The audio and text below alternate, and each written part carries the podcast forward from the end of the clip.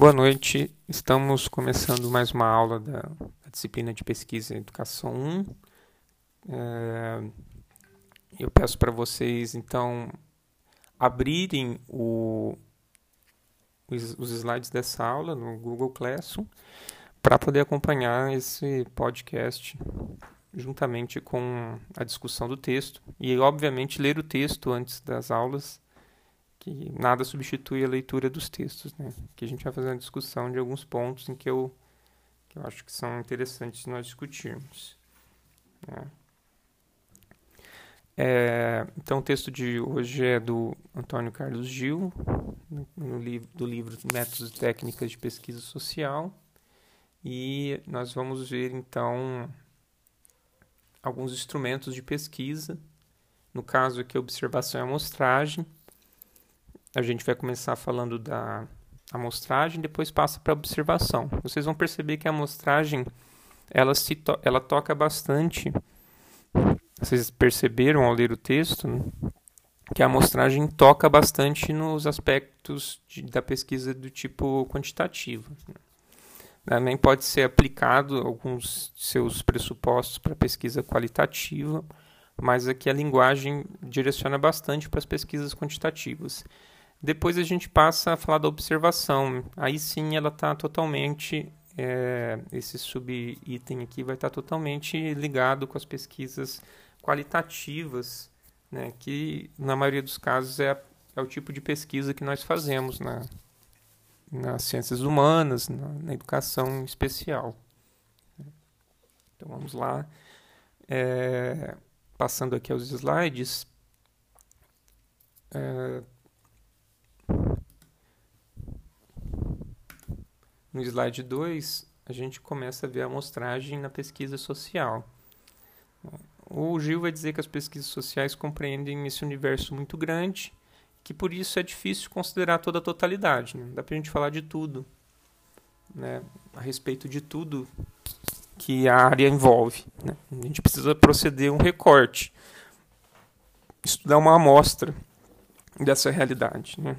A gente não tem como nós sozinhos estudarmos todas as escolas do país, por exemplo, se a gente falando aqui da nossa área. Então a gente vai tentar ver um fenômeno em uma escola ou em, em algumas escolas é, próximas a nós. Né?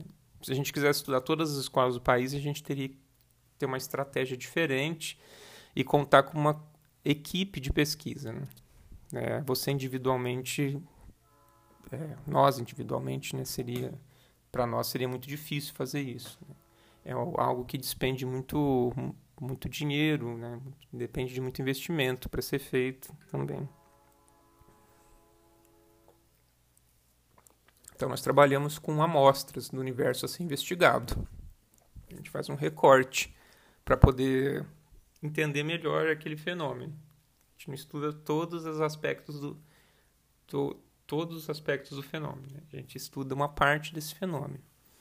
Essa amostra né, como vai ser uma parte apenas, né, não vai ser o todo, ela tem que ser representativa da população total que a gente pretende estudar. Né? Então tem que ser uma amostra que vai conter elementos que nos permitam é, generalizar um pouco o conteúdo, as nossas descobertas para o todo, né?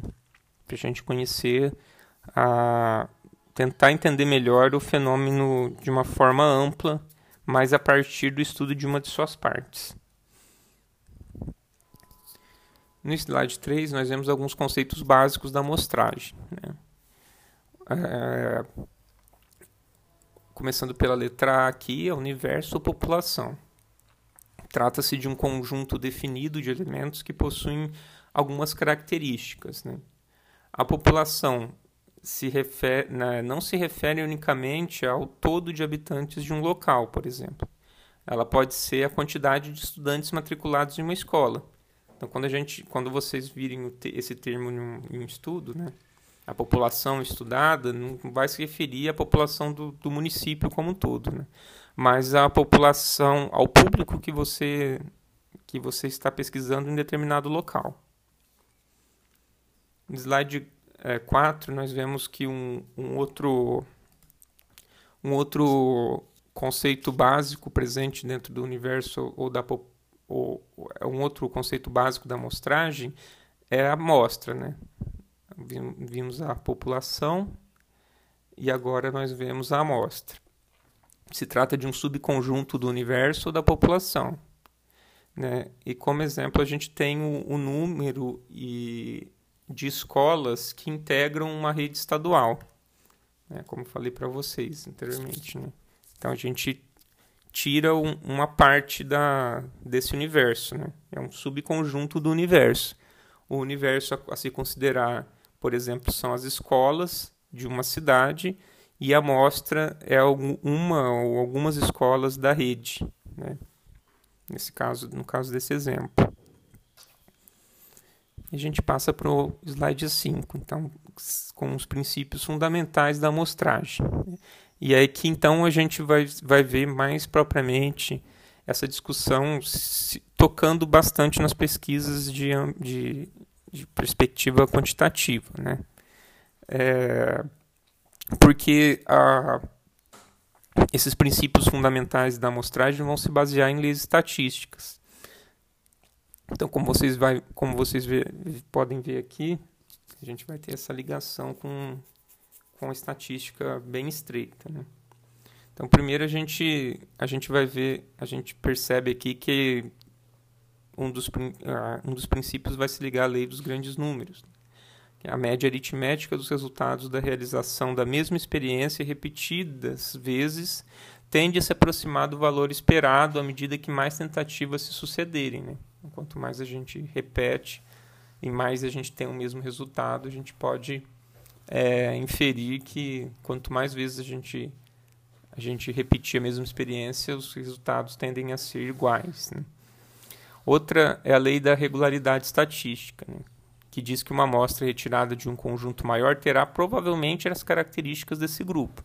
Né? Nada garante, né? ainda mais se tratando de, de pesquisas com seres humanos, que, que a gente vai ter essa, essa regularidade.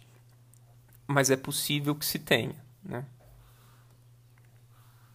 No slide 6 a gente vê a lei da inércia dos grandes números, que diz que na maioria dos fenômenos, quando uma parte varia numa direção, é provável que parte igual do mesmo grupo varia em direção oposta.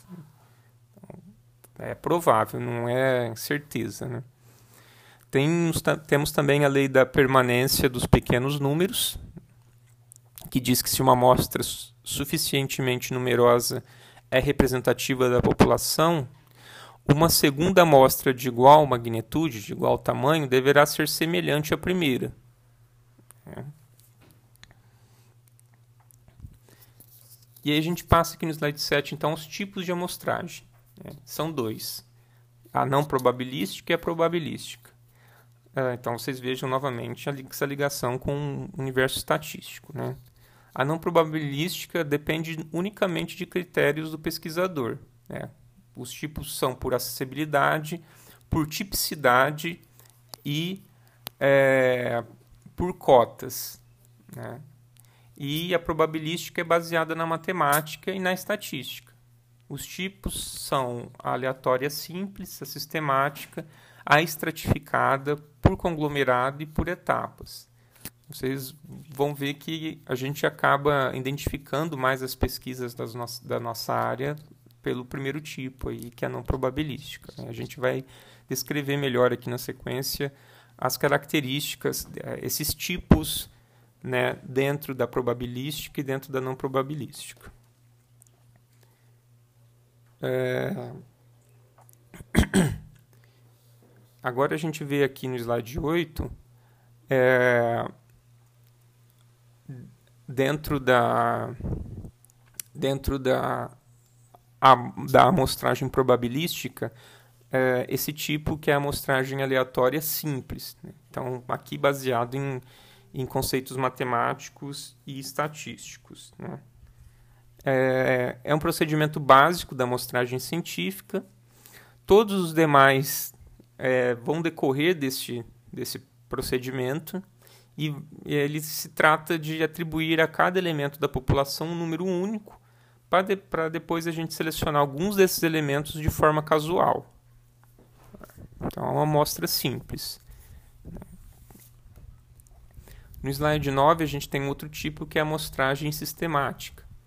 É uma variação dessa amostragem aleatória simples. Né? A sua aplicação vai requerer que a população seja ordenada de modo tal que cada um de seus elementos possa ser unicamente identificado por essa posição. É necessário, então, que a população seja identificada a partir de uma lista grande que englobe todos os seus elementos, uma fila de pessoas ou um conjunto de candidatos a um concurso identificados pela ficha de inscrição. Então, tem um número que identifica cada pessoa nessa, dentro dessa amostra. Né?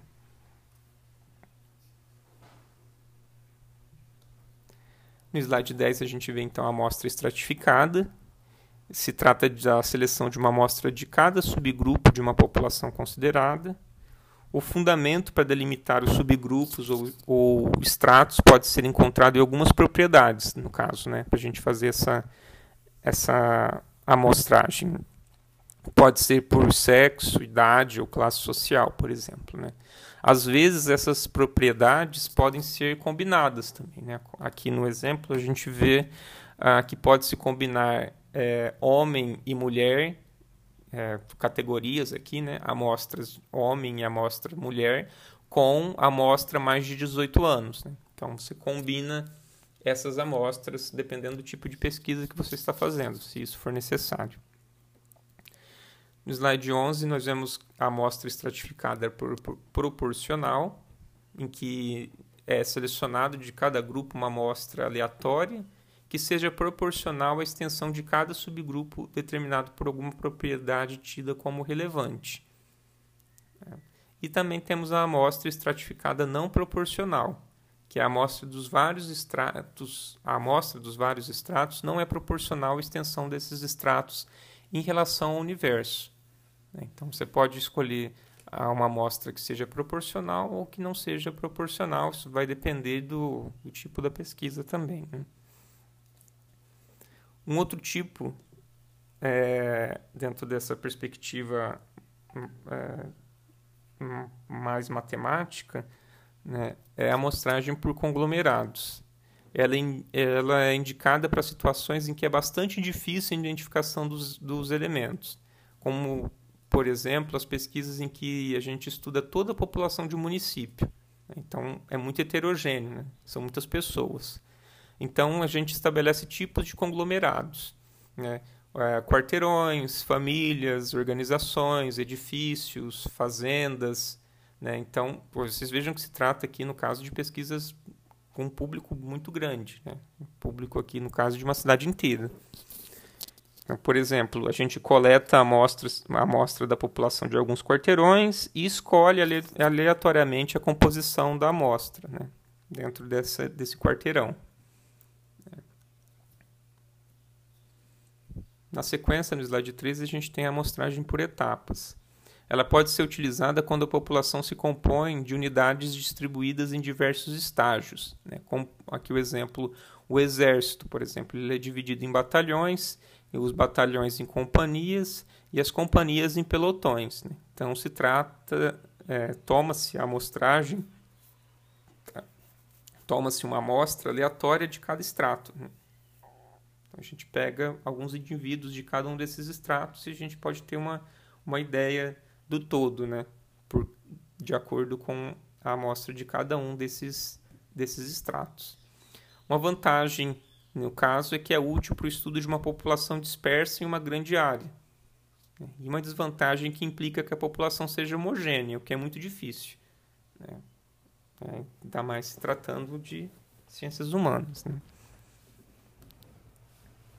No slide 14 a gente tem a amostragem por acessibilidade, né? vai tocar mais aqui no nosso, no nosso tipo de pesquisa, né? mais qualitativo. É pouco rigorosa essa, essa amostragem, não possui rigor estatístico, é porque a gente seleciona aleatoriamente os indivíduos que a gente imagina que poderão ser representativos. Né? Então a gente não parte de uma desse tipo de escolha mais matematizada. Né? A gente procura os indivíduos que, que a gente tem acesso. A aplicação é em estudos exploratórios ou qualitativos. Onde não se requer um nível de elevado de precisão. Né? Tem a amostragem por tipicidade também. No caso, ela não vai usar também a, a, a matemática ou probabilidade. Né? Ela consiste em selecionar um subgrupo da população que, com base nas informações disponíveis, possa ser considerado representativo de toda a popula população, como já afirmei anteriormente. Né? Então, como exemplo, você pode escolher uma cidade típica que possa representar todo um país. Né? No caso de ser uma pesquisa desse que, que considera esse tipo de amostragem. Ele vai falar aqui que uma generalização arriscada, é mesmo, né? Mas é uma forma de se fazer também. Aqui no slide 16 a gente tem a amostragem por cotas, né? também é um procedimento não probabilístico, não vai utilizar estatística, e é composto por três fases. Na primeira, se é classificada a população com base nas características relevantes para o fenômeno ser estudado. Depois passa-se a determinação da proporção da população a ser colocada em cada classe, quantas pessoas que vão ser, é, vão ser estudadas em cada uma dessas classes, que, na, dentre as quais a gente dividiu o público geral. E, e a terceira fase é a fixação de cotas para cada observador ou entrevistador encarregado de selecionar elementos da população a ser pesquisada. É, então, a gente já está prevendo algo também um pouco maior, né? uma quantidade de um público que exige mais de uma pessoa que, que seja entrevistador ou observador. Né? Então, estamos tratando aqui de um público grande, né? nesse tipo de exemplo aqui. No slide 17 a gente vê que é aplicado em levantamentos de mercado esse tipo de, esse tipo de amostragem, né? essa amostragem por cotas, e em pesquisas eleitorais. Então são pesquisas amplas, né? pesquisas é, grandes. A vantagem é que possui um baixo custo e favorece é, essa estratificação da amostra, né? essa classificação em estratos. No slide 18, a gente passa a ver a determinação do tamanho da amostra. Quanto, quantas pessoas né, a gente vai considerar para a pesquisa. Fatores determinantes para esse tamanho. Para ser significativa, a amostra deve ser composta por um número suficiente de casos. Né? Os fatores existem então também fatores determinantes desse número. Né? Qual o número suficiente de casos? Né? É, então a gente tem que considerar a extensão do universo, o nível de confiança estabelecido, o erro permitido e a percentagem com a qual o fenômeno se verifica.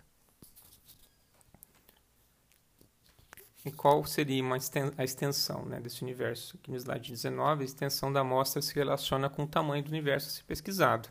Então, o universo, a extensão desse universo a ser pesquisado pode ser finito ou infinito. Quando um universo finito, a gente não vai ultrapassar 100 mil elementos, né? 100 mil pessoas. Veja que está tratando de números bem expressivos, né? São pesquisas enormes aqui no caso. E o universo infinito é aquele que vai apresentar mais de 100 mil é, elementos, 100 mil indivíduos. Né? Então, pense em pesquisas bem grandes, né? pesquisas eleitorais, pesquisas que abrangem um público enorme. No slide 20, a gente fala sobre o nível de confiança estabelecido. Né? São, é outro fator determinante do tamanho da amostra é baseado, aqui no caso é baseado na teoria das probabilidades, né? então vai usar estatística. A distribuição é dada por essa curva que vocês veem aí do lado, é a curva normal, né? a curva de, de Gauss. E o nível de confiança de uma amostra vai se referir à área da curva normal, né? definida a partir de desvio padrão em relação à média. Né? Então, vai utilizar bastante estatística aqui nesse caso. O erro é um dos outros fatores determinantes da amostra, né? o erro máximo permitido. É natural que existam erros de medição nas amostras. Né? O erro de medição, aqui no slide 21, é expresso em termos de percentuais, ou percentuais, né? e nas pesquisas sociais trabalha-se é, comumente com uma estimativa de erro entre 3% e 5%. Né? Pensa numa pesquisa eleitoral. É, quando a gente ouve o resultado de uma pesquisa eleitoral, se diz que existe uma margem de erro, né? de pontos percentuais para mais ou para menos. Né? É desse erro aqui que, que eles estão se referindo quando falam isso nas pesquisas eleitorais. Outro, outro fator é a porcentagem, que no slide 22 é a porcentagem com que o fenômeno se verifica. A estimação prévia da porcentagem com que se verifica um fenômeno é muito importante para a determinação do tamanho da amostra. E no slide 23, nós temos também um outro fator, que é o cálculo do tamanho da amostra. Vai exigir procedimentos estatísticos, novamente, especializados, e se baseia nas amostras da população finita e infinita. Aí tem vários exemplos aí nas páginas do, do texto, nas páginas 100, 101, 102 e 103, né? Exemplos desse cálculo por tamanho da amostra. Vocês podem conferir lá.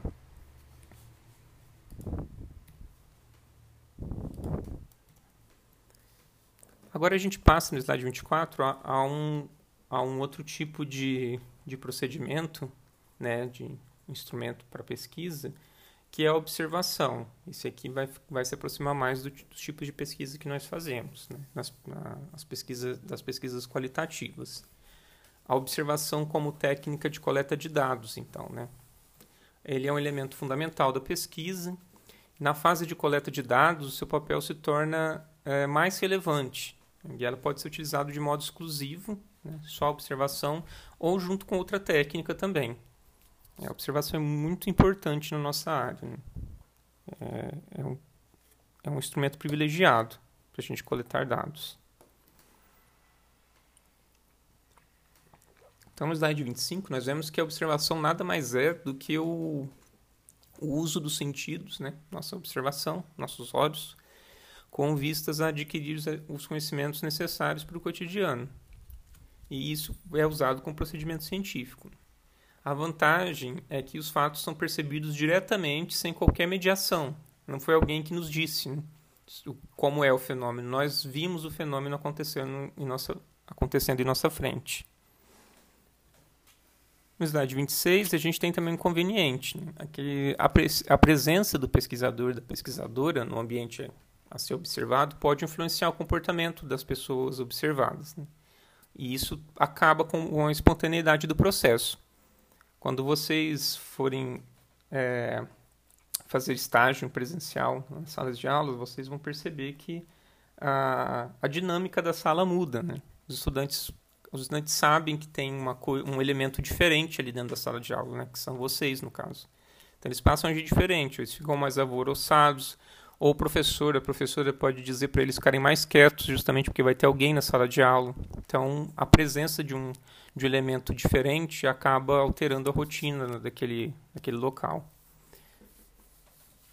E as reações, então, das pessoas, vocês sabendo disso, né, tendo posse dessas informações, vocês saibam que a reação das pessoas à observação por terceiros deve ser levada em conta nesse processo de investigação, deve ser relatada também, né? quando for fazer a compilação dos dados, quando for escrever nos seus cadernos de campo como foi a observação, vocês têm que levar em conta se vocês perceberam que houve algo muito exótico né? Na, no comportamento das pessoas.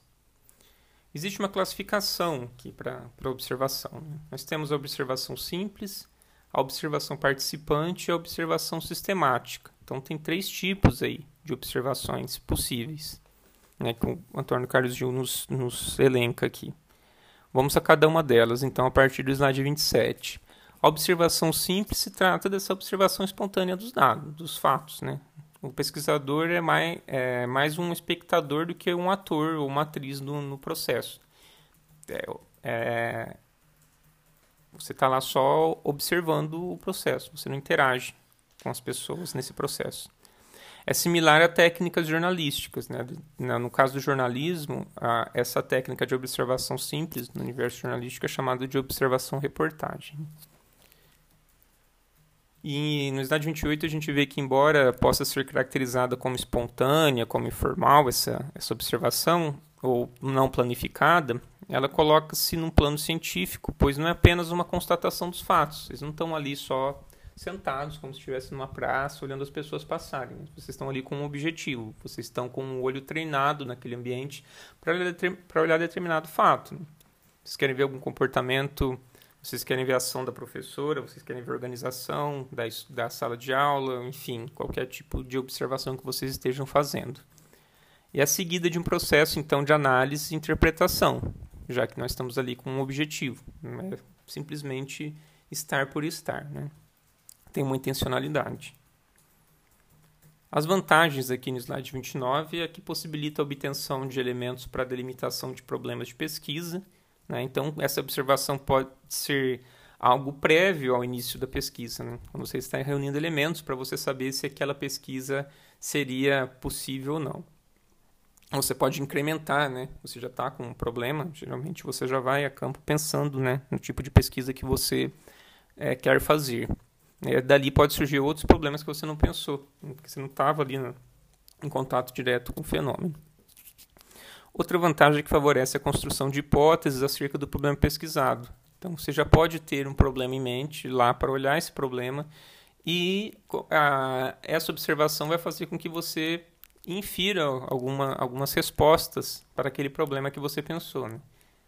Você pode imaginar que aquele que aquela situação ali te traz algumas respostas e elas podem ser confirmadas ou não no decorrer da pesquisa. A outra vantagem é que facilita a obtenção de dados sem produzir suspeitas né, nos membros dos grupos estudados. Tem limitações também, né, no slide 30. Ela é canalizada pelos gostos e afeições do pesquisador, observação muitas vezes sua atenção é desviada para o lado pitoresco, para o lado exótico ou raro do fenômeno. Você vai querer observar o que de mais significativo aconteceu ali, né? O que de mais, o que mais lhe chamou atenção. A, a, a parte cotidiana acaba passando é, ao largo, né? Você acaba não, não anotando nada que seja, que não seja muito diferente. O registro das observações depende, então, frequentemente também da memória do pesquisador. Isso que é import seria importante já anotar no momento que está, que está observando. Senão, passou um tempo depois, a memória vai, vai esfriando e vocês vão perdendo os detalhes. Né? Então, na hora da observação já tem que estar com uma, alguma forma de, de escrever as observações. Né? E há uma outra limitação é que dá ampla margem à interpretação subjetiva ou parcial do fenômeno estudado já que nós somos humanos, nós vamos fazer observações de acordo com as nossas limitações, com os nossos interesses, com os nossos gostos. Né? É, no slide 31 nós vemos que então que essa observação ela é apropriada para o estudo da cotidianidade, hábitos de compra, de vestuário, de convivência social, etc. Muitos outros tipos de, de aplicação.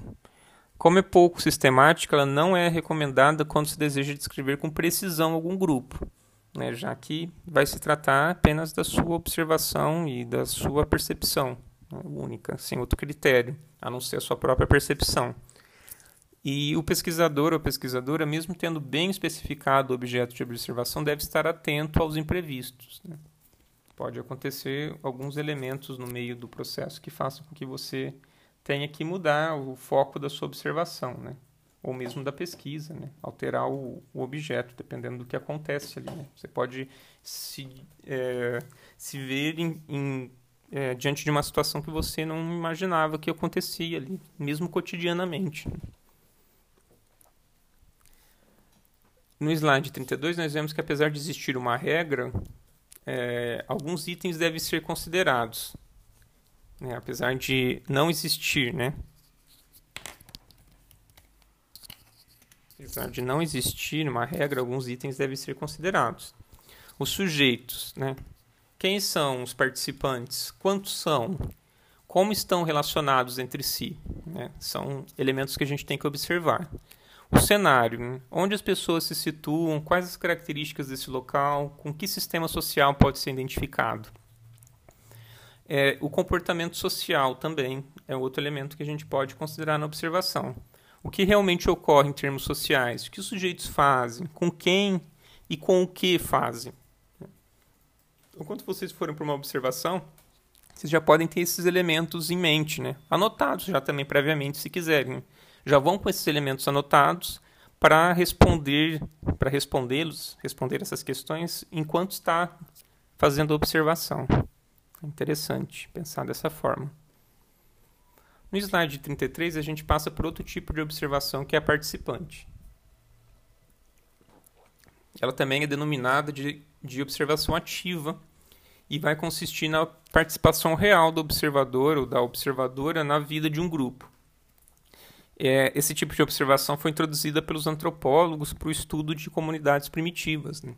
Quando iam para tribos, iam para comunidades isoladas, é, não tem como você ser um observador é, que não vai interagir com esse grupo. Né? Primeiro você tem que entrar em contato com esse grupo e você tem que participar, né, no caso desse tipo de pesquisa, da viven das vivências deles. Né?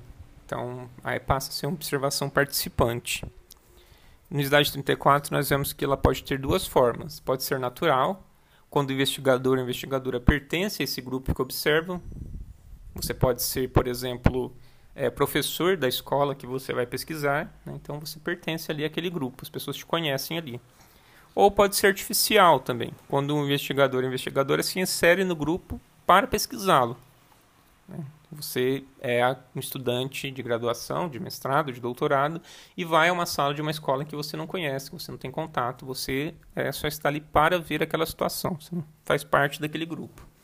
O desafio é revelar ou não sua identidade. Né? Claro que que você terá que revelar sua identidade, né? Senão a escola não vai deixar você entrar ali, a não ser que você faça um acordo, né? Mas é difícil, no caso nosso aqui, né? Pensando dentro de uma sala de aula, se você é um elemento diferente, está dentro da sala de aula, as pessoas já vão perceber que tem alguém diferente ali, né? Não dá para passar despercebido. Vamos às vantagens aqui no slide 35. Ela é, a observação participante facilita o rápido acesso a dados sobre situações habituais em que os membros das comunidades se encontram envolvidos. Ela possibilita acesso a, a dados que a comunidade ou grupo considera de domínio privado, e ela também possibilita captar as palavras de esclarecimento que acompanham o comportamento dos observados ou das observadas. No slide 36, as desvantagens há aí nesse processo uma dificuldade de circular em, em, em uma sociedade que é estratificada. Né? Fica difícil você é, ver os diversos estratos de uma sociedade pesquisada. E quando consegue adentrar um, extrato, um extrato diferente do seu, pode gerar desconfiança. Né? Então, esse choque de classes. Né? Se você vai querer pesquisar uma classe social diferente da sua, isso pode gerar desconfiança. Tanto se você é de uma classe mais alta está pesquisando uma classe mais empobrecida, tanto ao contrário, se você é de uma classe empobrecida e está pesquisando uma classe é, mais abastada. Né? Esse tipo de característica da nossa sociedade dificulta também um pouco esse processo de integração é, ao grupo. No slide 37, nós passamos ao último tipo de observação, que é a sistemática.